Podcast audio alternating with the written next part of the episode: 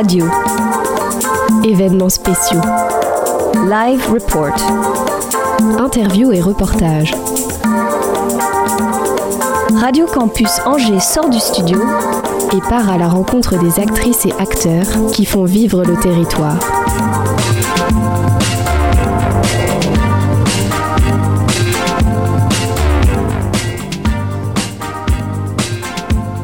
sur Radio Campus Angers. Et ce soir, émission spéciale à l'occasion de la huitième édition du mois du genre, organisée chaque année par l'Université d'Angers.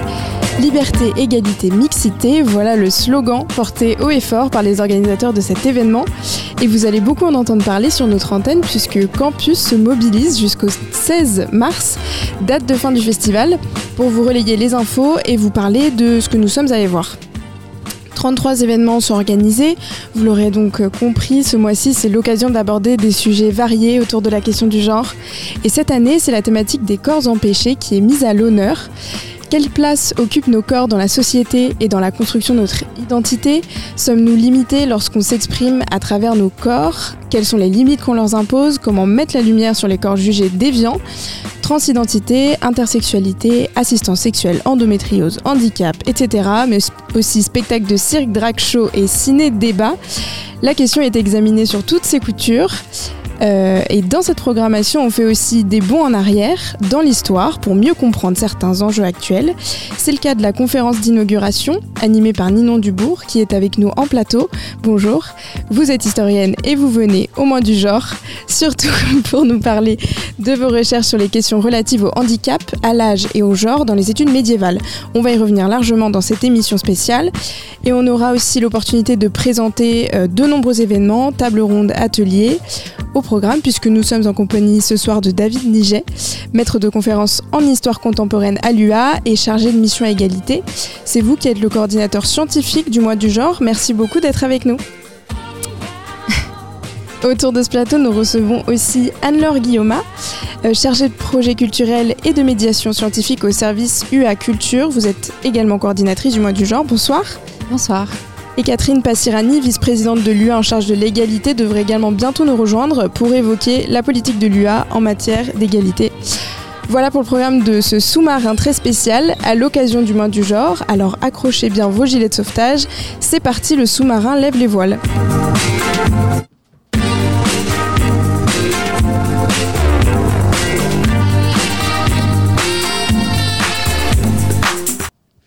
Alors le mois du genre, c'est un gros programme. Hugo, tu vas tenter de nous éclairer avec les invités du jour. Salut. Salut Elisa, salut à toutes et à tous.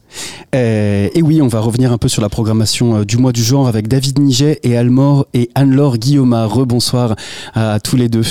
Euh, le mois du genre est coordonné et programmé autour de la thématique des corps empêchés. Le mois du genre a été créé en 2017, imaginé dans le cadre du programme de recherche JEDI, genre et discrimination sexiste et homophobe. Et c'est maintenant porté par l'Université d'Angers et sa mission égalité.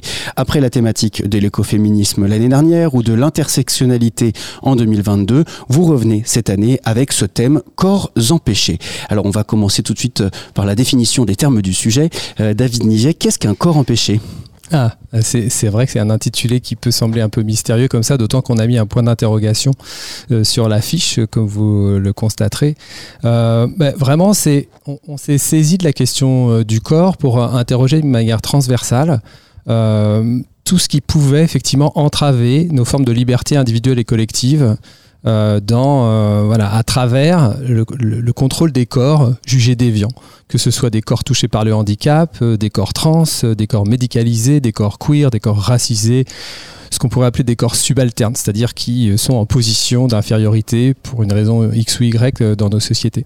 Et un des enjeux pour nous, euh, est celui de la visibilisation. En fait, ce qui se passe euh, et ce qu'on pense euh, à la mission égalité, c'est que ces, corps empêchés, ce sont aussi des corps invisibilisés et que pour leur redonner une place et leur redonner un espace politique dans nos sociétés, il faut, il faut offrir de la visibilité.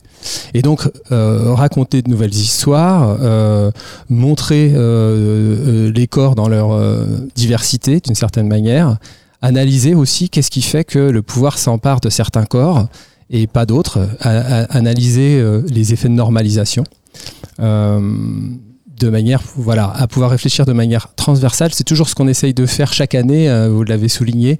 Euh, ne pas étudier les discriminations isolément ou séparément ou de manière cloisonnée, mais les, étudier de manière transversale. Et le corps est une bonne manière de s'emparer de cette hmm. question. Qu'est-ce que vous voulez dire par empêcher? C'est-à-dire, c'est des corps qui n'ont pas accès, qui ne peuvent pas oui, tout à fait. Ça, traverse. En fait, on est parti d'une réflexion sur le handicap et sur le concept de handicap qui a été travaillé euh, à la fois d'un point de vue scientifique euh, par Ninon Dubourg qui est là et qui en parlera mieux que moi tout à l'heure, mais aussi par euh, le militantisme des personnes handi. le handicap, ça, ça, ça, se définit précisément non pas par la caractéristique, euh, disons, fondamentale des, des, corps qui serait euh, amoindrie en quelque sorte, mais par l'empêchement euh, pour les personnes handies à accéder à un certain nombre d'activités sociales, d'espaces sociaux, d'espaces publics en particulier. Et donc c'est l'environnement qu'il faut adapter et pas les corps. Donc mm. on est parti de cette idée-là. Et, et, et on s'est dit que finalement ça pouvait s'appliquer également à d'autres, à plein d'autres catégories de population, catégories de corps d'une certaine manière, qui pouvaient aussi être empêchés de de la même manière que, que, les personnes en situation de handicap. Hmm. Quelle, est quelle, est la relation, euh, Anne-Laure Guillaume, entre le genre et les corps empêchés? Très bonne question. Euh, en fait, il n'y a pas forcément une, une relation directe, c'est juste que c'est un des impacts que, que le, enfin, le genre est un des, comment dire, des éléments qui peut avoir un impact justement sur le fait que des corps sont ou non empêchés. Euh, après, voilà, je ne vais pas avoir forcément beaucoup plus à, développer. David, je ne sais pas si. David Niger bah, C'est. Euh, il y, a toujours une, une, possibilité de croiser ces éléments-là. Euh, ce qu'on pourrait dire du point de vue féministe, en tout cas, ce qui a été beaucoup mis en avant, c'est que le, validisme ne reconnaît pas au corps féminin la possibilité d'être sexué d'une certaine manière. Et, de ce point de vue-là, il y a quand même une intersection entre la question du genre et du handicap, c'est-à-dire on parle d'une personne handicapée, et cette personne handicapée, elle n'a pas de sexe d'une certaine manière, elle n'est pas genrée, euh, il y a une difficulté, par exemple, à penser la sexualité pour les personnes en situation de handicap. Il y a, une difficulté à penser aussi euh, les violences sexistes et sexuelles pour les personnes en situation de handicap. Donc là, il y a, des enjeux qui seront traités d'ailleurs dans un certain nombre de conférences euh, dont on pourra parler tout à l'heure. Hmm. Euh, vous avez choisi cette thématique pour faire écho, et c'est les premières lignes de votre dossier de presse, pour faire écho aux Jeux Olympiques de Paris. Est-ce que le SUAPS, donc le service de l'Université d'Angers lié au sport, a des propositions handisport qui permettent de répondre aux attentes des corps euh, empêchés Alors, je ne connais pas dans le détail la programmation, mais je sais que oui, il y a un certain nombre d'ateliers. C'est ce qui fait d'ailleurs une des spécificités du SWAPS ici à Angers, c'est que depuis plusieurs années, ils ont cherché à faire euh, des ateliers, des ateliers mais en mixité. Et euh, avec vraiment cette, ligne forte, là on rappelait tout à l'heure le slogan liberté, égalité, mixité. mixité pardon. Et au SWAPS, la posture c'est ça, c'est de dire on va faire du handisport, mais pas de manière euh, différenciée avec euh, les valides à droite, euh, les personnes en situation de handicap à gauche. Ce sont des ateliers mixtes. Dans le détail, je ne sais pas exactement comment ça Parce que c'est vrai que si jamais on met en avant aussi le, les compétitions, c'est quand même important que les personnes handicapées qui pratiquent le handisport en situation de handicap puissent aussi avoir accès aux Jeux paralympiques. On parle beaucoup des Jeux olympiques et vous n'avez pas relevé que je n'ai pas dit Jeux paralympiques. Est-ce que ce serait aussi l'intérêt de faire se croiser les personnes valides avec les personnes euh, empêchées, en incapacité d'eux? En tout cas, nous, c'est notre objectif. Hmm. C'est vraiment euh, l'idée. Alors, par exemple, on, pourrait reprendre euh, en parallèle les politiques, les politiques universitaires en, matière d'accessibilité. Elles existent depuis longtemps, mais elles ont souvent été pensées vraiment à part des politiques égalité. Vraiment, c'était. Euh, et à Angers, on peut dire qu'on a des collègues qui s'occupent de ça depuis longtemps et avec une grande compétence. Ça s'appelle le relais handicap. Mais le relais handicap, il faisait pas partie de la commission égalité. Euh, la question du handicap, elle, est traitée, elle était traitée vraiment uniquement en termes d'accessibilité et non pas en termes de lutte contre les discriminations. Donc, nous, ce qu'on essaye de faire avec Claire Mandin, qui est ma collègue qui est chargée de mission handicap, c'est vraiment de penser l'intersection entre toutes les formes de discrimination et de ne plus travailler en silo, comme on dit parfois, c'est-à-dire avec d'un côté la question du handicap la, question du genre ou hmm. euh, la question de la race qu'on séparerait. Là, on croise les choses et du coup, on, réintègre la réflexion sur le handicap dans une réflexion plus générale sur l'égalité. Euh, vous, vous parlez d'une organisation euh, en silo. Euh, j'ai vu, en tout cas, je n'ai pas vu dans la programmation plutôt l'apparition de clubs sportifs ou de clubs handisportifs angevins. Est-ce que c'était pourquoi ça n'a pas été possible de mettre en, place des choses avec eux? C'était pas une volonté de votre part aussi de se faire rencontrer les, les acteurs peut-être du monde handi? Pareil, la principale association sur le territoire du Maine-et-Loire qui accompagne les personnes en situation de handicap, c'est APF France Handicap. ils sont pas présents non plus dans la programmation. comment est-ce que vous travaillez au niveau local avec les associations qui permettent de répondre aux enjeux de discrimination que vous pointez du doigt et auxquels on essaye de trouver des solutions entre chercheurs et chercheuses finalement euh,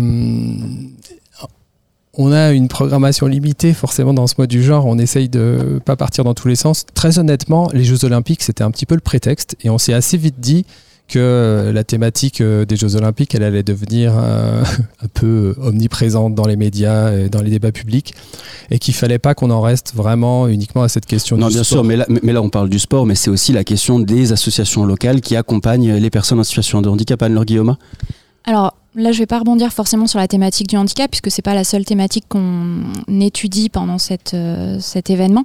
Euh, mais par exemple, dans le cas de la question des transidentités, moi j'ai travaillé euh, notamment avec le collectif Luciole de l'Université d'Angers, qui est l'association d'étudiants et de personnel LGBTQIA, notamment dans le cadre de l'exposition qui est dans le forum. je m'étais aussi mise en, en relation avec l'association Quasar, qui est une association angevine. Qui finalement n'apparaît pas dans la programmation d'ailleurs. Euh, non, bah non, euh, on, a pris contact, on a échangé, mais euh, c'est pas des personnes qui vont intervenir directement les acteurs de terrain en tout cas étaient un peu absents et c'est vrai qu'on s'est un peu fait la remarque au sein de la rédaction de Radio Campus Angers. La programmation du mois du genre de l'Université d'Angers est euh, cependant très riche. Une nouvelle fois, euh, le service culture propose une véritable offre passionnante euh, cette année autour donc de la thématique du corps empêché. Anne-Laure Guillaume, vous êtes chargée de projet culturel au sein de l'Université d'Angers et vous participez au comité de programmation évidemment du mois du genre. Le théâtre de l'Hôtel de Ville, le THV, propose un spectacle, Dick Love, de Sandrine Jugler, une acrobate androgyne est-ce que vous pourriez un peu nous présenter cette pièce qui aura lieu le jeudi 22 février? Euh, oui, alors euh, dans le cadre de Dick Love, en fait, c'est un spectacle dans lequel on s'inscrit euh, non pas en termes de programmation, mais en termes de mm, carte culture. C'est un dispositif à, à l'université qui nous permet de d'étendre un petit peu la programmation du mois du genre. Donc en fait, c'est un un, spectacle pour lequel euh, on prend des places pour nos étudiants et ça permet comme ça de, les inviter euh, chez nos partenaires euh, culturels. donc en fait là, dans le cadre de, Dick Love, c'est vraiment un, jeu sur, sur les stéréotypes. avec une personne seule en scène qui essaye de, bousculer un petit peu les, représentations masculinité, féminité. Hmm. Ça, ça se passe le jeudi 22 février au THV, c'est gratuit? Alors c'est gratuit pour les étudiants qui ont la carte culture et qui se sont du coup inscrits puisqu'on a, on a lancé les inscriptions et c'est déjà complet d'ailleurs. Hmm. Euh, donc euh, du coup ça a eu un grand succès auprès hmm. des étudiants. Euh, David Niget, 33 événements sont proposés euh, au cours euh, de ce mois du genre, dont de très nombreuses conférences, notamment la conférence inaugurale Expérience de vie médiévale à la croisée du handicap, de l'âge et du genre, sur laquelle on va revenir en détail tout à l'heure, mais aussi une autre conférence, par exemple, avec Emmanuel Bobatti, chargé de recherche au CNRS et enseignant à l'EHUSS, auteur du livre Transfuge, de sexe, issu de sa thèse, thèse qui a été primée en 2018. Ça a l'air absolument passionnant. Est-ce que vous pourriez un peu nous, en parler? Alors, c'est un travail de sociologie qui, a été primé par effectivement l'Institut du genre. Et euh, euh, Emmanuel Bodati est sociologue. Et son propos, c'est de montrer que les, les, les, parcours de transition sont euh, des parcours qui se situent dans une, un espace social, que c'est une c'est pas simplement comme on peut le penser en, première intention euh, que la, transition euh, c'est pas simplement une mutation du corps en quelque sorte euh, un corps médicalisé un corps soumis à certaines injonctions thérapeutiques ce qui d'ailleurs est critiqué par la communauté mais que en fait la transition c'est aussi un espace de transitude et un statut social qui, qui évolue. Et c'est sous cet angle-là qu'il évolue, qu'il qu'il analyse les, les, parcours trans justement pour sortir d'un certain nombre de stéréotypes euh, euh, sur, euh, sur ce que c'est que la transitude. Hmm. Ça, ça se passe le 26 février à 18h30 à la BU de Saint-Serge. autre conférence passionnante, les femmes musulmanes ne sont-elles pas des femmes? Euh, cette question un peu provoque a été posée par Anan Karimi, qui a également euh, le titre de sa thèse. Hein. Euh, on va parler d'altérité radicale, de, féminis, de féminité paradoxale ou encore de l'ennemi intérieur, David Niget. c'est vrai que pour nous qui n'avons pas travaillé cette thématique-là, la question évidemment heurte, mais je pense que c'est fait exprès. Ah oui, oui, alors c'est une citation en fait. Le, les femmes musulmanes, musulmanes ne sont-elles pas des, des femmes? C'est une, une reprise et un clin d'œil à une féministe états-unienne qui s'appelle Bell Hooks et donc, qui avait publié un ouvrage qui s'intitule Ne suis-je pas une femme? Donc c'est toute cette question de la place des femmes racisées dans le mouvement féministe qui ont longtemps été invisibilisées depuis le départ, j'ai envie de dire, hein, puisqu'en fait Bell Hooks reprenait elle-même une phrase d'une militante afro-américaine du milieu du 19e siècle qui s'appelait Sojourner Truth. Et, euh, et, cette difficulté à exister dans le mouvement féministe quand on est, quand on est une personne racisée, et en particulier autour de la question du corps, c'est-à-dire... Euh, euh ce qui fait qu'un certain nombre de femmes musulmanes sont mises de côté dans les mouvements féministes, c'est notamment la question du vêtement, euh, et en particulier du voile. Et, euh, et, donc cette question, elle est, elle est, revenue sur le devant de la scène d'ailleurs, euh, pas seulement du côté des femmes, mais avec la, la question de l'abaya à la rentrée dernière. Euh, et, et, la question du vêtement, du corps, de la façon dont on montre son corps ou dont on le cache, on le voit bien, est un des critères de discrimination importants, mais qui a du mal à faire l'unanimité dans le mouvement féministe. Et donc, euh, ce dont euh, va nous parler Anan Karimi, c'est c'est ça, c'est l'invisibilisation des femmes racisées dans les luttes féministes. Hum. c'est vrai que la question du vêtement revient également de manière régulière, mais avec des propositions culturelle cette fois, Anne-Laure Guillaume. Il y a beaucoup d'arts circassiens qui vont être proposés euh, cette année. Évidemment, ce sont des arts, on peut se déguiser beaucoup. Euh, il y a notamment euh, le spectacle fluide oui, tout à fait. le spectacle fluide, donc, qui a été créé par Sarah Simili, une ancienne étudiante du master genre de l'université d'Angers, qui sera donc au quai le 12 et le 13 mars. Donc là, on est pas tout à fait sur un jeu de costume, on est plus sur euh, un, travail des, de suspension, euh, donc avec des accroches, et tout un travail sur la, question de, la vieillesse et de comment le corps... Euh, de, comment le corps vieillit et en fait continue à pouvoir être un corps sportif. Donc je crois qu'il y a cinq, générations de, performeuses qui seront sur scène pour explorer cette question. Écoutez, merci beaucoup à tous les deux euh, d'avoir euh, répondu à nos questions pour cette première partie. Évidemment, toute la programmation en détail est à retrouver sur le site de l'Université d'Angers, sur le site du Mois du Genre et sur le site internet évidemment euh, du Centre FM de Radio Campus Angers. si vous deviez tous les deux choisir un temps fort, une conférence, une table ronde, vous donnez juste le nom et l'heure. L'événement fort, vraiment l'immanquable, le, il ne faut absolument pas le louper, allez-y, courez-y, et qui n'est pas complet. Parce qu'en plus, évidemment, je pense que les meilleurs, les plus grands temps forts sont complets. Alors dans deux jours, il y a le collectif Intersex qui vient faire une conférence euh, passionnante mercredi après-midi sur la question de l'autodétermination des personnes trans. Et à mon avis, ça va, ça va ouvrir euh, les choses de manière très positive. Anne-Laure Guillaume bah, moi, je vais dire euh, le soir même euh, une conférence sur euh, l'endométriose qui sera aussi l'occasion de revenir sur l'instauration du congé menstruel au sein de l'université. On y reviendra évidemment en fin d'émission avec Catherine Passirati, Catherine Passirani, vice-présidente de la mission Égalité, en charge de la mission Égalité au sein de l'université d'Angers. Merci Hugo. Et avant de passer à notre entretien avec l'historienne Ninon Dubourg, on écoute la musique Torrent de larmes de Chéri, artiste queer, en featuring avec la chanteuse Johanna. La boule dans le ventre, la balle dans le cœur.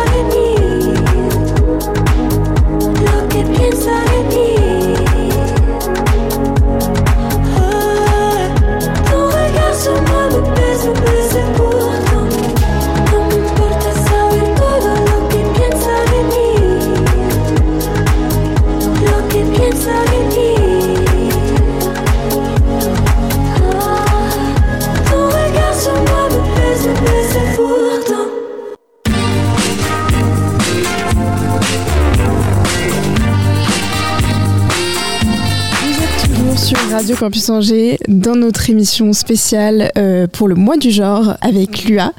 Et nous sommes avec Ninon Dubourg. Bonjour. Vous êtes historienne du Moyen Âge et vous vous intéressez aux expériences de vie médiévale à travers différents prismes, euh, notamment celui du handicap, celui de l'âge, mais aussi du genre. Merci d'être avec nous. Euh, je rappelle pour nos éditeurs que vous participez à la conférence d'inauguration du mois du genre qui prend la forme d'un dialogue avec Carole Avignon qui est maîtresse de conférences en histoire médiévale à l'UA. Ninon Dubourg, vos recherches portent notamment sur l'histoire du handicap, de la constitution de la Disabled Identity, on y reviendra peut-être un peu après, euh, des masculinités médiévales, des âges de la vie et de la médecine au Moyen Âge. Alors la première chose que je me suis demandé, moi, euh, en voyant euh, le, programme de, de cette conférence, c'est en quoi c'est intéressant et pertinent euh, toujours autour de la question des corps empêchés, d'utiliser le prisme de l'histoire médiévale. Euh, en quoi c'est intéressant pour mieux comprendre nos enjeux actuels D'accord. Bah, D'abord, merci beaucoup pour l'invitation. Je suis très heureuse de, de pouvoir euh, présenter un petit peu la conférence euh, inaugurale à l'Université d'Angers. Alors, le prisme de l'histoire médiévale, je pense qu'on va, je pourrais parler plutôt même globalement des époques prémodernes euh, et se demander ce qu'est euh, le handicap et comment ça peut nous aider donc à comprendre euh, notre période actuelle. actuelle. Donc il y a beaucoup de chercheurs évidemment qui ont travaillé sur ces différentes périodes et une des choses qu'on a longtemps pensé, c'est que notre approche du handicap était complètement différente à partir du moment où il y a eu la révolution industrielle et il y a eu une notionnalisation, on va dire, différente du corps à partir de ce moment-là, puisque on a d'un côté un corps qui peut euh, travailler et un corps qui ne peut pas travailler. Et donc avec euh, la mise en place du, du travail des horaires fixes, du rendement, euh, ces choses-là, les corps handicapés en gros n'ont pas pu suivre et c'est à ce moment-là qu'on aurait euh, assisté à une exclusion finalement du corps handicapé. Et donc il y a eu un peu une période dorée où on a pensé que bah, toutes les époques avant la révolution industrielle finalement le corps handicapé était complètement inclus dans la Inclus dans la société et euh, tout se passait bien et c'était génial etc. Et alors, c'était pas le cas. Le problème, c'est qu'on doit toujours être très prudent quand on étudie le passé et euh, même si euh, en tant qu'historien et euh, chercheur en sciences humaines de manière générale, évidemment, il faut être connecté aux luttes militantes et prendre en compte tout ce qui sort de, de- des associations et des, organisations qui réfléchissent sur ces sujets-là actuellement sur ce qui se passe dans la vraie vie. Autant on peut pas non plus essayer- imaginer un, un- un passé glorieux euh, où, euh, où tout se passait bien. Donc il faut Ouais. toujours essayer de, de- de garder un certain recul. Et tout ça, évidemment, c'est assez compliqué puisque voilà, on vit dans, dans une société donnée où on a une idée donnée de quelque chose. Et on- évidemment, c'est très facile de projeter euh, nos, nos envies. Et alors, euh, donc si on, on s'intéresse un peu euh, dans un premier temps à, à- à la question euh, du handicap. Le nom de la conférence, c'est Expérience de vie médiévale. Alors, euh, est-ce que vous pouvez nous expliquer un peu euh, au Moyen Âge, quand on est en situation de handicap, comment on le vit, comment on est intégré dans la société Comment ça se passe? Alors, ça va être une question à laquelle je vais pas trop pouvoir répondre parce que vous imaginez le nombre de générations de personnes qui, qui se sont euh, croisées pendant toutes euh, ces mille ans qu'ont duré le Moyen Âge, du 5e au 15e siècle environ. C'est un peu les, les deadlines, même si je Ouais. m'intéresse plutôt à la fin du Moyen Âge où on a beaucoup plus de documents, donc c'est plus facile de répondre. Et donc, ce que je peux dire de, de mes recherches, d'avoir discuté avec beaucoup de chercheurs, etc., c'est que on va pas vivre le handicap de la même façon selon euh, notre euh, place dans la société. Et là, c'est là qu'on peut faire vraiment un lien avec aujourd'hui, c'est que quelqu'un qui, est, qui, est, qui a beaucoup de ressources, euh, notamment financières, Mm. mais aussi d'aide de la part de sa famille ou euh, dans- qui vit dans un pays où il y a beaucoup d'aide sociale aussi, comme par exemple en France où Mm. il y a beaucoup d'a- d'assistants de vie, etc. Mais on va pas vivre le handicap de la même façon que euh, que, que quelqu'un qui n'a pas les mêmes ressources. Donc ça, c'est, je pense, le critère financier, c'est vraiment quelque chose qui, dans toutes les sociétés prémodernes et déjà encore valable aujourd'hui, euh, à l'époque oui. oui, oui, c'est. euh, bah, et on a, par exemple, si on a beaucoup de ressources, on va pouvoir avoir une bonne prothèse Mm. pour euh, se déplacer, on va pouvoir avoir des lunettes pour pouvoir lire. Euh, Il y a beaucoup de, de- de choses qui coûtent très cher encore aujourd'hui, un fauteuil roulant, etc. À l'époque, bah, peut-être on pouvait avoir un cheval, Mm. par exemple, pour se déplacer, alors que d'autres bah, n'avaient pas de cheval, donc ne pouvaient pas se déplacer aussi facilement. Donc ça, c'est très intéressant de voir c'est des choses finalement qui vont vraiment perdurer dans le temps. Et alors là, euh, qui est euh, révolution industrielle ou pas, j'ai envie de dire, euh, c'est exactement la même chose. euh, ça, c'est Et- sûr. Et au niveau de, de, de l'inclusion euh, dans la vie en communauté, euh, plutôt au niveau des, des mœurs, de la pensée, est-ce qu'il y a une, une forme d'exclusion des personnes handicapées? C'est euh, une idée qu'on peut avoir, mais c'est un peu, petit peu plus complexe que ça. Parce qu'évidemment, alors surtout à l'époque médiévale, mais aussi aux époques plus anciennes encore, où il y avait plusieurs divinités, mais spécifiquement euh, à l'époque médiévale, parce que aussi peut-être on a un dieu qui est, un corps parfait, on a tout- Mm. toute cette idée-là qui se, qui se transmet par la religion. On va avoir euh, un peu une image euh, duale du handicap. On va avoir d'un côté un, un handicap euh, où euh, ça va être un signe du péché, signe que vous avez fait une mauvaise action et donc c'est un châtiment divin. Et de l'autre côté, à l'inverse, euh, une image où le handicap vous a été donné par Dieu pour que vous ayez l'occasion de prouver votre foi. Et donc finalement, c'est presque une bénédiction puisque vous allez pouvoir montrer à quel point vous êtes un bon croyant. Et donc ces deux images, on les retrouve euh, dans la Bible, évidemment. On a Qu'est-ce qui fait que c'est soit l'une, soit l'autre euh, C'est un peu euh, la façon de vivre, mais c'est aussi la façon dont on va présenter le personnage. Par exemple, dans le cas de la Bible, hein, c'est en fonction de ce qu'on veut euh, montrer, quel est le but de l'histoire. Et après, quand c'est les personnes qui se racontent eux-mêmes, dans, par exemple dans les autopathobiographies, il y en a quelques-unes à la fin de l'époque médiévale, c'est la façon dont on va euh, raconter sa vie quand on est malade. Mm. Alors, il y a tous les mots qui se. Euh, c'est un, genre plutôt du XXe siècle, mais on en trouve déjà à, à la fin de l'époque médiévale. Euh, et donc, bah, évidemment, dans ces cas-là, par exemple, ils vont plutôt mettre en avant une image euh, positive de du handicap, où c'est une, une occasion de, de prouver sa bonne foi, mais aussi de, de réfléchir sur soi-même, d'être seul un peu avec soi, Mm. coupé du monde, etc. en, en fonction de, de ce qu'on veut raconter. Un petit peu, oui. Ouais. et, euh, et donc, euh, donc voilà, là on parle de cette époque-là du Moyen Âge, donc ça, ça remonte un peu, ça fait déjà environ six siècles. Est-ce qu'on a euh, un héritage aujourd'hui de cette époque par rapport à, à comment on perçoit les corps empêchés et en particulier pour le moment le, le handicap? Mais je pense que c'est une très bonne question et je parlais à l'instant, enfin juste avant du de comment euh, la religion a eu un impact très fort sur euh, euh, les corps. De manière générale, hein, la femme euh, rentre complètement dans ce cadre-là. hein, On a- en parlera aussi après, bien sûr. Et, euh, et donc euh, le handicap aussi. Et par exemple, alors c'est pas des choses qu'on fait tous les jours, mais ça existe encore. Par exemple, le pèlerinage de Lourdes, où on va pour essayer de d'avoir un miracle. Alors ça peut être une sorte de, de de faire vivre l'espoir, hein, de toujours avoir euh, la possibilité de De, de pou- pouvoir guérir. euh, voilà de pouvoir guérir euh, miraculeusement. Ouais. Personne, je pense, euh, sera euh, complètement contre euh, Ouais. cette idée-là. hein. C'est- et donc tout ça, c'est euh, des aspects euh, bah, religieux qui, qui, qui perdure, mais c'est plus lié à la religion qu'au Moyen Âge en tant que tel. Euh, après, au Moyen Âge, quelque chose qui, qui existe beaucoup euh, et qui naît vraiment euh, au milieu de l'époque médiévale, vers le vers l'an 1000, c'est euh, la vie en collectivité avec les moines, les moniales, qui s'organisent euh, en communauté, qui vivent dans des monastères et des couvents. Et donc là, on a des premières traces de vie bah, de cloîtrés où on peut retrouver certaines personnes en situation de handicap, par exemple les lépreux, qui Mm. vivaient reclus dans des léproseries. Euh, donc c'est un- une question assez complexe euh, Mm. qui soulève beaucoup d'autres questions.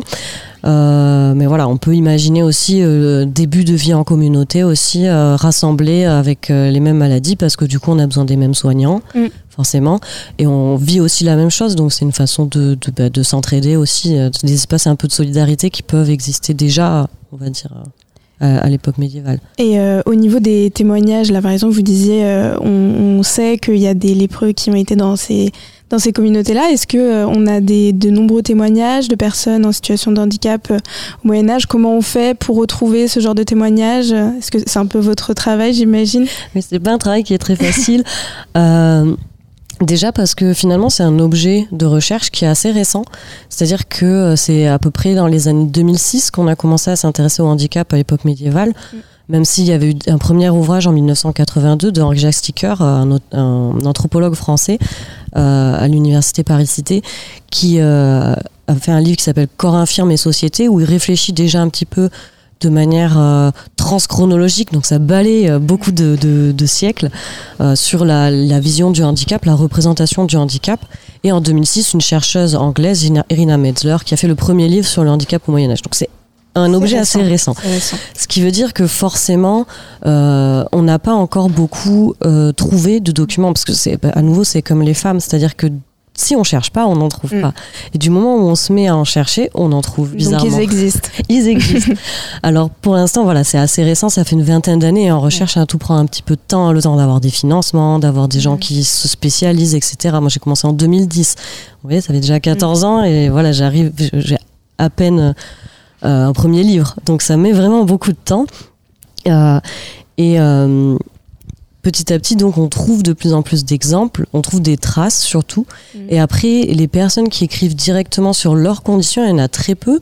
Mm. Euh, Alors quelles sont les donc s'il y a très peu de personnes, c'est quoi les autres euh, les autres sources qu'on peut trouver? Les autres types de, types de traces. Alors, il y a- y, a beaucoup de personnages dans la littérature. Mm.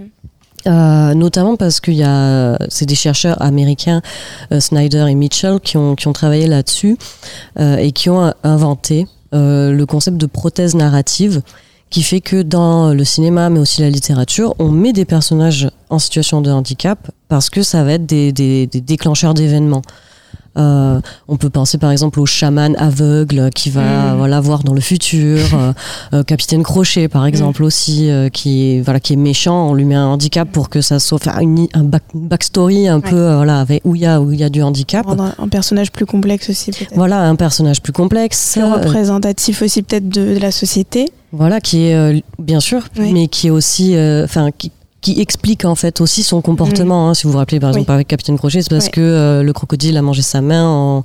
Voilà. Donc euh, ça, voilà, le handicap a, a une utilité. Donc Mm. à nouveau, on peut pas le lire comme euh, une trace réelle d'une vraie vie euh, qui a été vécue, mais comme représentation, le mot que vous avez employé, euh, des personnes à, à cette époque-là. Donc beaucoup dans la littérature évidemment. Et après, et ça c'est là où il y a le plus de travail dans les sources. euh, plus, plus réelles, on va dire. Donc, bon, il y a eu beaucoup de travail, euh, notamment sur les, euh, dans les hagiographies, c'est les vies de saints, puisque c'est le saint, c'est un personnage assez complexe, Mm. euh, notamment euh, avec toute cette image christique où, où Jésus va soigner les gens qui ont fait, qui ont, qui ont péché, mais qui sont handicapés du coup dans, dans la représentation. Et donc, qui, qui, qui personnifie en fait un petit peu ça, hein, cette relation avec le divin, et qui donc vont être très proches du handicap. Il y a eu beau- beaucoup aussi de travaux sur les récits de miracles, puisque finalement, bah, voilà, on met en, en scène aussi bah, quelqu'un qui arrive, qui a tel handicap et qui réussit à se faire soigner. Donc ça met en scène à quel point le saint est très très fort, très très proche de Dieu et, à- et voilà à quel point il doit être vénéré. Euh, et de l'autre côté, on peut aussi avoir des, des expériences assez réelles puisque euh, on va nous expliquer que tel enfant est venu avec ses parents dans une charrette, etc. Donc on peut avoir des traces un petit peu. Et après, les sources sur lesquelles moi je travaille, c'est plutôt des sources administratives où euh, la personne doit écrire. euh, alors dans mon cas, c'est au pape, mais il y a tout un tas d'institutions. Toujours un lien avec la religion quand même. hein. Euh, pour moi, oui, que c'est vraiment quelque chose qui m'intéresse et où je trouve que qu'on qui complexifie encore le Mm. rapport au handicap, je trouve. Et la question de la norme et du corps. Euh, mais du coup, dans ce rapport, ils écrivent au pape, euh, notamment pour euh, pouvoir euh, continuer à faire leur travail, par exemple, tout en ayant un handicap. Et donc ils reçoivent une autorisation ou non, c'est ça? C'est ça, voilà. Donc c'est un petit peu comme aujourd'hui quand on écrit à la CAF euh, Ouais. pour euh, signifier son changement de situation, on reçoit une notification qui accepte ou pas euh, voilà, de recevoir que ce soit l'allocation adulte handicapé ou des choses comme ça. Donc il y en a qui reçoivent même jusqu'à des pensions, hein, des laïcs, des clercs aussi, pour pouvoir continuer à vivre décemment malgré le handicap. Toujours avec cette histoire d'argent qui, qui flotte un petit peu au-dessus de, du rapport au corps et au travail surtout. Et euh, pour finir sur cette euh, question euh, du handicap, euh, quand on parle des corps empêchés, on peut pas s'empêcher de penser aussi aux violences. Et, euh, et même si on sait maintenant que c'est une vision un peu inexacte, on a toujours dans l'imaginaire collectif l'impression que le Moyen Âge c'est la période sanglante, hyper violente. Mais qu'en est-il en réalité? Et surtout dans le cas de, ce dont on parle depuis le début, le handicap, est-ce que c'est des personnes qui sont plus sujettes à être victimes de violences?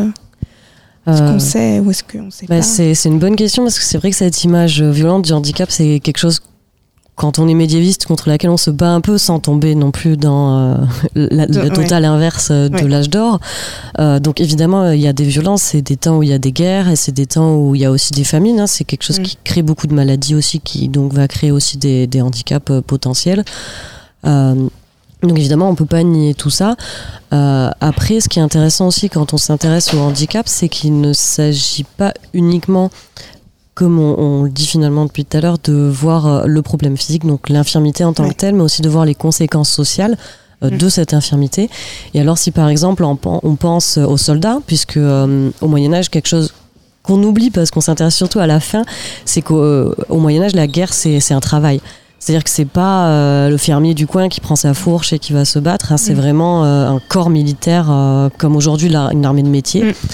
Mm. Et donc dans leur métier, être handicapé, donc qui manque un bras, aveugle d'un œil par exemple, ou même complètement aveugle, n'est Non, pas un empêchement nécessairement à aller au combat. D'accord. Donc on trouve des, des chevaliers à qui il manque un bras, par exemple, qui vont encore sur le champ de bataille, euh, des chevaliers aveugles. Alors après, des fois, on peut se demander s'il ne s'agit pas aussi d'une reconstruction Mm, du personnage.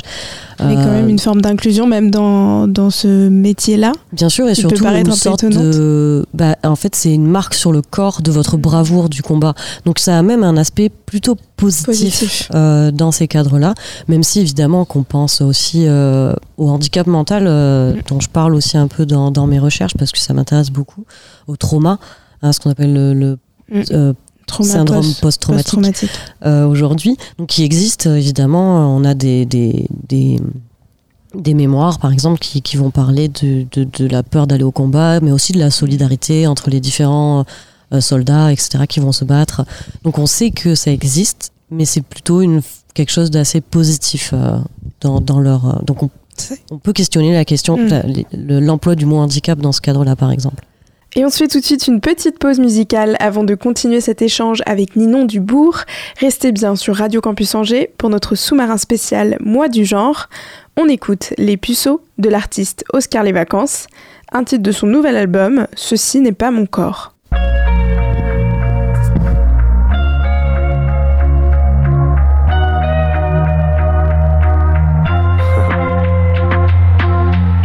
Salut, c'était moi le dernier puceau. Dans la partie, j'ai perdu à 0-0. Mes yeux sautaient comme des pop-corn. J'ai payé un workshop sur YouPorn. Dernier puceau, premier de la classe. Les bras qui tombent, les yeux en essuie-glace. On m'a jamais appris la libido. J'ai pris mon gland, pierre, feuille, ciseaux. Pas de sexe, sapine et beaucoup de patience.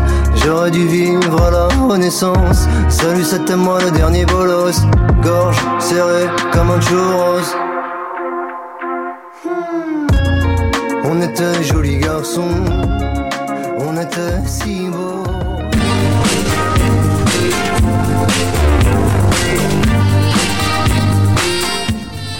Vous êtes toujours à l'écoute de Campus dans notre émission spéciale Moins du genre. Ninon Dubourg, vous êtes historienne médiéviste et on le disait tout à l'heure, vous allez inaugurer ce mois du genre avec une conférence, euh, la conférence inaugurale. Je rappelle le titre de cette conférence, Expérience de vie médiévale à la croisée du handicap, de l'âge et du genre. Alors on a parlé du handicap dans la première partie, mais maintenant euh, parlons de genre et aussi d'âge. Désolée de cloisonner un peu comme ça, on essaie de faire des parties. Euh, quand on pense au genre, on pense dans un premier temps aux femmes. Euh, ce sont aujourd'hui les principales victimes de violences sexistes et sexuelles, notamment au sein du couple.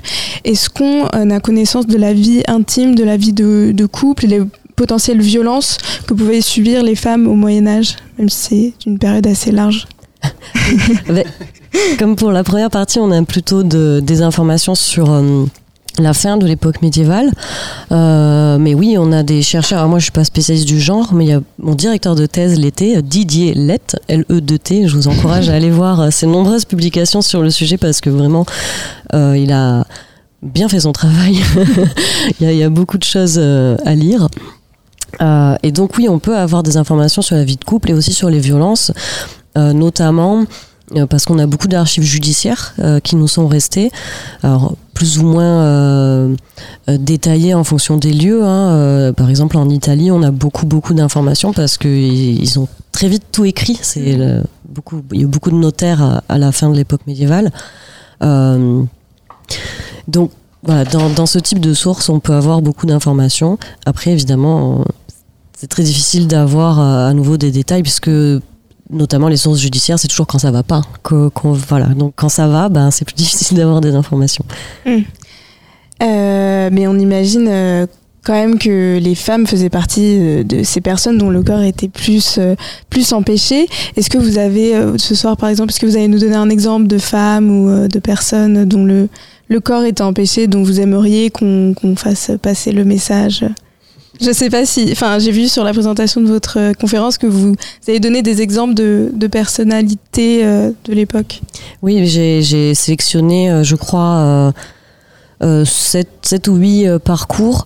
Alors évidemment, à nouveau, quand on interroge pardon, le genre, euh, c'est intéressant de pas uniquement regarder les femmes. Mm. Donc j'ai aussi sélectionné euh, des personnages euh, hommes, mais au corps un peu différents. Donc j'ai pris par exemple deux moines.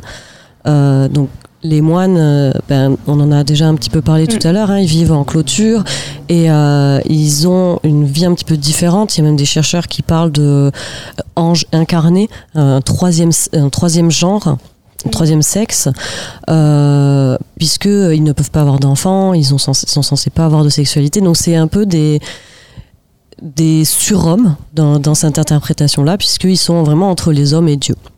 Euh, donc ça, par exemple, voilà, c'est en termes de genre, c'est Une très vision intéressant. plutôt positive de ce troisième genre, quand même. Oui, et là, c'est Oui. pour le coup, euh, c'est très positif euh, puisqu'ils ont, un- ils ont vraiment eu un- euh, une place dans la société qui est très particulière, euh, les clercs. Et j'ai aussi sélectionné une moniale pour, pour cette même raison, euh, donc une moine femme. Euh, et j'ai aussi sélectionné un roi et une reine parce qu'à nouveau, bah, c'est des corps euh, pas tout à fait normaux. C'est des Mm. corps euh, qui doivent être en très bonne santé parce que sinon, bah, ça pose des problèmes en termes de gouvernement, etc. Euh, il faut les euh, les interner, donc euh, euh, les surveiller, on va dire, Et pourtant, on se dit que c'est eux qui ont le plus d'argent, donc euh, et le plus de pouvoir aussi, donc ils pouvoir. peuvent faire ce qu'ils veulent. Puis Ouais. finalement, euh, ben si vous euh, voyez donc les deux, deux exemples que j'ai sélectionnés, Mm. euh, euh, qui enfin, qui, qui du coup au, au contraire hein, vivent vraiment ça comme un handicap pour le coup. Mm. Et vous avez raison, c'est vrai qu'on peut pas parler seulement des femmes. Euh, j'ai pensé également qu'on pouvait parler des personnes trans. Et j'ai vu que euh, un historien médiéviste, euh, comme vous, Clovis Maillet, avait écrit un essai qui s'appelle Les genres fluides de Jeanne d'Arc aux saintes trans. Et il affirme que les questions de transidentité et de non-binarité étaient déjà évoquées à l'époque. Euh, Il y a quelques exemples de passages d'un sexe à un autre. Je sais pas si c'est des choses que vous avez aussi remarquées. Euh, alors moi particulièrement non, mais après euh, je suis familier de ces travaux et c'est vraiment très très intéressant. C'est notamment euh, par exemple des femmes qui vont se travestir en hommes pour avoir plus de droits ou des choses Mm. comme ça, euh, ou pour des, des, on a des exemples de vie de saint où, euh, où une petite fille qui veut vraiment se rapprocher de Dieu va se transformer en moine pour pouvoir entrer dans un couvent et vivre une religiosité euh, particulière, euh, etc. Donc euh, il y, y a des, des exemples de travestissement. Mais pas forcément euh, sous forme de la question de la transidentité, peut-être aussi pour les femmes pour obtenir plus de droits, parce que euh, sinon elles n'auraient pas la possibilité de faire ce qu'elles voudraient faire en tant que femmes, c'est ça? Ça peut être une façon de se libérer dans les exemples que j'ai donnés, euh, mais ça peut aussi être dans, dans, dans l'autre euh, de, de l'autre côté. Mm. Et euh, on en a beaucoup parlé. J'avais préparé la question avant, mais je me disais que ces corps sont beaucoup empêchés par leur- la religion, mais je, je pense qu'on a largement évoqué la question. Et, euh, et ben maintenant, dernière question qui est dans le le titre de la conférence, c'est l'âge. Et euh, je me suis demandé, bah, par rapport au genre et par rapport euh, au handicap, on voit moins en quoi c'est un facteur euh, important. Bah, c'est le premier exemple que j'avais que j'ai sélectionné pour la conférence, qui est un personnage de littérature, la vieille, euh, qu'on retrouve dans énormément de, de documents. Celui que j'avais choisi de, de celui dont j'avais choisi de parler, c'est le roman de la rose, euh, où on se retrouve avec une vieille femme euh, qui, euh, pour euh, servir l'intrigue, doit euh, être empêcher en fait l'amant de, de retrouver son sa bien-aimée. Et donc euh, elle va être décrite à la fois comme une vieille femme sénile, euh, donc euh, méchante mais aussi vénale. qui, qui perd la raison et euh, de l'autre côté comme quelqu'un bah, qui ne peut pas faire d'efforts physiques donc qui ne peut pas par exemple monter les marches pour aller euh, en haut du château Euh, et donc on, on se retrouve vraiment ici à, à interroger l'âge comme aussi facteur ou créateur d'incapacité physique mais aussi Mhm. mentale donc ouais, est-ce que euh, on observe aussi hein, ce phénomène d'agisme? C'est un mot qu'on utilise beaucoup aujourd'hui, mais une forme de discrimination par rapport à l'âge. C'est que envers les personnes âgées ou ça peut être aussi envers les plus jeunes? C'est intéressant que vous parliez de ça parce que justement la vieille femme euh, est euh, considérée comme euh, de manière négative parce que c'est une vieille Mm. Euh, les vieux hommes sont vus comme des sages euh, qui ont euh, eu beaucoup d'expérience dans leur vie. Donc on a ici euh, évidemment quelque chose de du genre qui rentre aussi en compte. Bien sûr, qui- avec ouais. l'âge, il marche très bien. Et l'enfance est évidemment très facilement lié euh, aux femmes aussi, puisque c'est, comme pour les femmes, un âge considéré comme où la personne est faible. Mm. Euh, donc on a la femme qui a un sexe faible et l'âge, enfin et l'enfant qui a un âge faible. Donc, euh, ouais, on a vu qu'on pouvait faire euh, pas mal de ponts entre ces trois facteurs handicap, âge et genre. Merci beaucoup, Ninon Avec Dubourg. plaisir. Merci d'avoir été avec nous. Euh, on peut réécouter la conférence inaugurale en replay sur le site de l'UA ou sur euh, la chaîne YouTube. On continue cette émission spéciale du mois du genre avec la marcheuse de Christine and the Queen, un artiste qui en 2022 a annoncé s'identifier en tant qu'homme et utiliser des pronoms masculins et il a souvent dénoncé la transphobie dont il a été victime ces dernières années. On écoute tout de suite la marcheuse.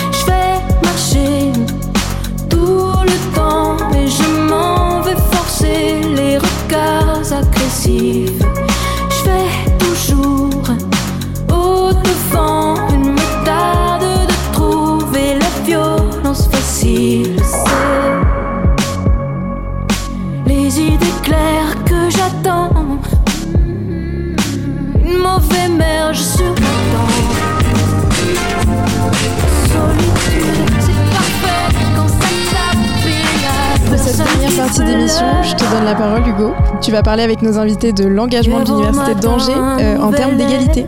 Oui, merci beaucoup Elisa. Catherine Passierani, bonsoir.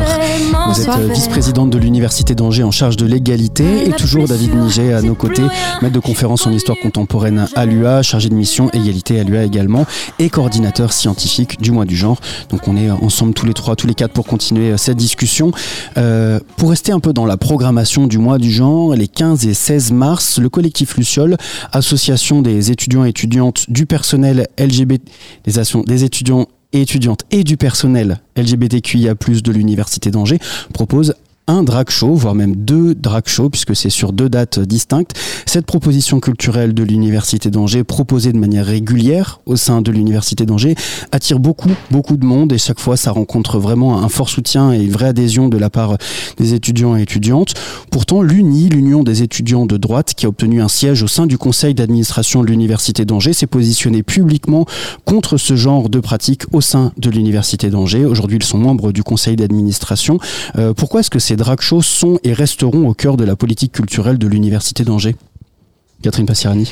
Alors, euh, effectivement, c'est une thématique. hein. Le genre qui, d'une façon générale, euh, peut rencontrer des résistances. euh, C'est-à-dire que les recherches sur ces thèmes euh, font, euh, peuvent être euh, apportées certaines craintes, ou surtout parce qu'on les connaît mal. Et en fait, la partie donc LGBT est une des thématiques qui est soutenue dans la commission égalité que, qui est formée donc à l'université d'Angers, sur lesquelles on travaille depuis maintenant presque une dizaine d'années suite à la charte de l'égalité entre les femmes et les hommes, et euh, qui, euh, qui tout simplement euh, donne lieu à des recherches avec des personnes qui vont nous expliquer tout au long de ces manifestations quelles sont les bonnes questions à se poser. On va réfléchir ensemble, on va pouvoir travailler sur ce thème.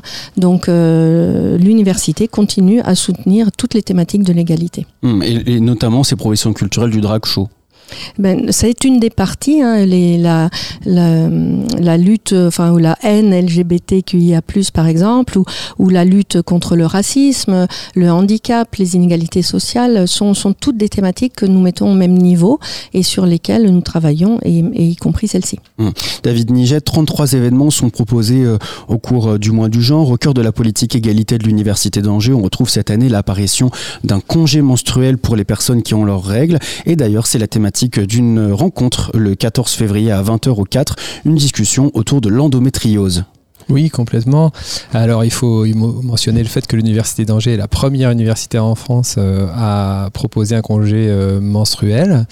Et pour nous, c'est vraiment une grande source de satisfaction. C'est quelque chose d'à la fois, euh, je pense, ambitieux et très concret. Voilà, très très pratique, qui est une, une conquête de droit pour euh, voilà pour euh, pour les personnes euh, concernées au sein de la communauté universitaire. Alors pour l'instant, il s'agit Oui, uniquement des étudiantes euh, Et- oui. et, et- Et pas encore du personnel. personnel. Voilà, ça, c'est- on a encore. C'est encore, c'est c'est en discussion, ça va venir, ça, Catherine Passirani, peut-être? Ce sera un des thèmes aussi à discuter, alors là en lien avec la vice-présidente ou le vice-président futur de la formation et du personnel. Et du personnel. En tout cas, discussion et rencontre autour de l'endométriose. Oui, tout à fait. Euh, bah, L'idée, c'est de mettre justement en lien, euh, on parlait du SWAP tout à l'heure, désormais c'est le SSU, le service de santé universitaire, qui est, qui est dans la boucle euh, et qui euh, a, a mis en avant cette, cette question-là et on viendra en débattre avec les étudiantes et les étudiants, les personnes concernées. Euh, et, et puis, euh, dans, dans une optique finalement de bien-être, hein, au-delà de, la conquête de droit, mais de bien-être de- des étudiants des étudiants. hein. Beaucoup euh, d'étudiantes se plaignaient d'avoir des difficultés d'accès justement à des certificats médicaux pour justifier des absences. C'était finalement extrêmement compliqué. Là, on a, on a en fait, on a opéré une une simplification. Voilà. Mm. Il y a le droit euh, d'utiliser euh, dix fois dans l'année euh, un joker pour dire euh, non, là je ne peux pas être disponible, même en cas d'examen, même en cas de- d'un exposé à passer, etc. Il n'y a pas de- il y a pas d'objection possible. On doit accepter. voilà, c'est et, et on pense que c'est on pense que c'est vraiment plus fluide justement, hein, que c'est que ça simplifie la vie de tout le monde, y compris du- des, des enseignants et enseignantes. Là aussi, peut-être que ça suscite certaines résistances, mais à vrai dire, notre objectif, c'est d'emmener tout le monde avec nous et, et en même temps de débattre des limites possibles. Donc voilà, c'est ce qu'on fera. Euh, la, soirée, la soirée sur l'endométriose, ce sera à la fois une soirée de conseil d'une certaine manière, mais aussi euh, une soirée euh, lors de laquelle on, essaiera d'expliquer la, la question du l'importance du bien-être et du corps euh, dans la vie étudiante, Mmh. généralement. Catherine Pastirani, vous êtes vice-présidente de l'Université d'Angers en charge de l'égalité. Euh, quelles sont les différentes actions que les étudiants peuvent ressentir et retrouver dans leur quotidien euh, qui montrent que l'Université d'Angers, s'engage vraiment autour de ces questions euh, et de, de l'égalité entre euh, les genres, les sexes euh, Alors on vient d'en citer une euh, effectivement en lien avec donc euh, la formation pour ce qui concerne le congé menstruel. On a d'autres actions en lien avec euh, la vie de campus euh, et le vice-président donc Laurent Bordet sur euh, sur ce thème-là, notamment pour les inégalités sociales, l'aide euh, par exemple de l'accueil des étudiants internationaux qui sont parfois dans des programmes d'échange mais parfois hors programme et qui rencontrent beaucoup donc de difficultés. On, a d'autres exemples à travers des documentaires et des conférences qui les aident aussi au quotidien sur certaines thématiques. Et puis on a la cellule VDH aussi violence, discrimination, harcèlement qui voilà pour la qui est à la fois à pour les usagers donc les étudiants et pour le personnel et on a beaucoup de signalements donc étudiants sur lesquels on les accompagne également. Oui, de plus en plus de signalements. Il y en a eu, euh, oui, oui, on est un petit peu en augmentation, effectivement, chaque année. Alors moi, ça fait qu'un an et demi que je m'en occupe, mais effectivement, on a eu euh, aux alentours de 70 signalements cette année et c'était plutôt 40 l'année dernière. Hum, Qu'est-ce que ça dit? Alors ça dit, euh, on, pense que ça dit surtout euh, qu'on est de plus en plus connu, c'est-à-dire qu'on a fait pas mal de campagnes de sensibilisation et d'information, de communication autour de cette cellule qu'on présente à toutes les rentrées, qu'on présente à chaque événement aussi dès qu'on le peut, et euh, qui fait que finalement elle est connue de plus en plus à la fois par les usagers, par le personnel, et que la parole se libère également. Comment est-ce que la, politique égalité de l'Université d'Angers structure euh, la vie de l'Université d'Angers? C'est des choses qui doivent forcément euh, être inhérentes. Là, on parlait de silo tout à l'heure. C'est vrai que l'égalité, elle ne peut pas juste être portée par euh, la vice-présidente en charge de l'égalité. C'est quelque chose qui doit infuser partout tout le temps. Mm, Tout à fait. J'ai cité déjà plusieurs de mes collègues. Il y a également le vice-président ou la vice-présidente à la recherche qui est impliquée, puisque par exemple l'égalité professionnelle, on est engagé dans un label HRS 4R qui est l'égalité professionnelle femmes-hommes. Et contrairement à ce qu'on croit, euh, puisqu'on est fonctionnaire, on pense que tout le monde a le même salaire. Oui, mais il se trouve qu'en finale, les femmes progressent beaucoup moins vite et en- ont un salaire bien plus faible en moyenne sur leur, leur le total des années d'exercice. Donc euh, voilà, un autre exemple. Merci beaucoup, Catherine Passirani et David Niget, d'avoir répondu à, à nos questions. Merci beaucoup Hugo et merci. Merci à tous nos invités pour cette émission spéciale du sous-marin à l'occasion du mois du genre organisée par l'UA. Les corps empêchés, retrouvez le programme sur le site internet de l'UA et sur celui de Radio Campus Angers. Le sous-marin termine sa traversée sur le 103 FM. Merci à Hugo à la technique et merci à toutes et à tous de nous avoir suivis. On se retrouve demain 18h-19h et d'ici là, d'ici là, restez bien à l'écoute de Campus et surtout n'oubliez pas, les bonnes ondes, c'est pour tout le monde.